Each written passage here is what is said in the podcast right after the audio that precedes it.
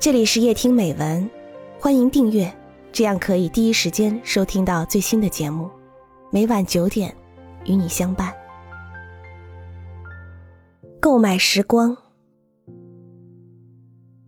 作者林夕。因为报名参加一位外教主讲的企业管理培训，所以这周末不能像往常那样睡懒觉，早早起床。赶车去听课，可是紧赶慢赶，还是迟到了十分钟。我知道外国人的时间观念很强，所以心里很过意不去，悄悄进去，在最后面找了个座位坐下了。讲师是位从新加坡去美国的华人，姓张，在美国、香港等国际著名大企业做过高层领导。讲一口流利但发音有些生硬的国语，但课讲得非常好，既有理论深度又很生动。据说他在国外讲课做咨询是按小时收费，每小时费用高达一百多美元。此次来大连做为期三天的讲课和咨询，主办单位要付他两万元人民币。相当于国内讲师一年的工资。下课时，张先生走下讲台，来到我身边，微笑着问我：“听得懂吧？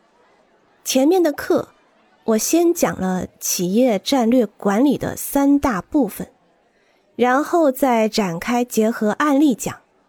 你没有听到的，可以现在问。”我有些不好意思的笑了笑，我以为他不会注意到我来晚了。啊，对不起，路上塞车，晚了一会儿。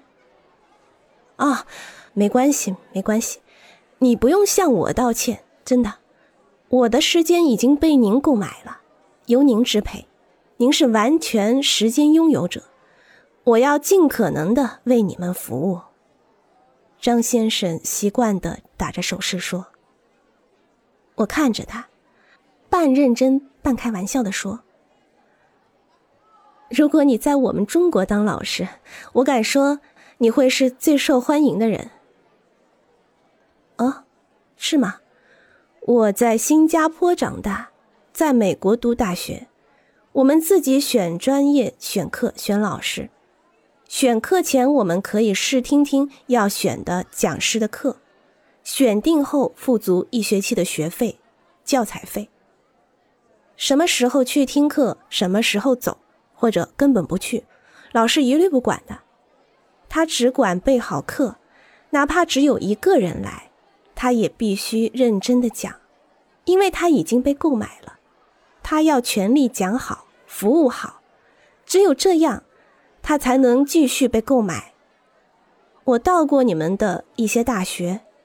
我很奇怪，你们每次上课都点名签到，有的学生不来上课，还要托病或者让别的同学带他签到，我不能理解。因为大学不是义务教育，你们是付费来学习的，老师讲课已经被你们购买了，你们来晚了或者不来，受损失的是你们自己。就像到商店付钱买东西，却没把东西拿回家，难道还要向商店和销售者道歉？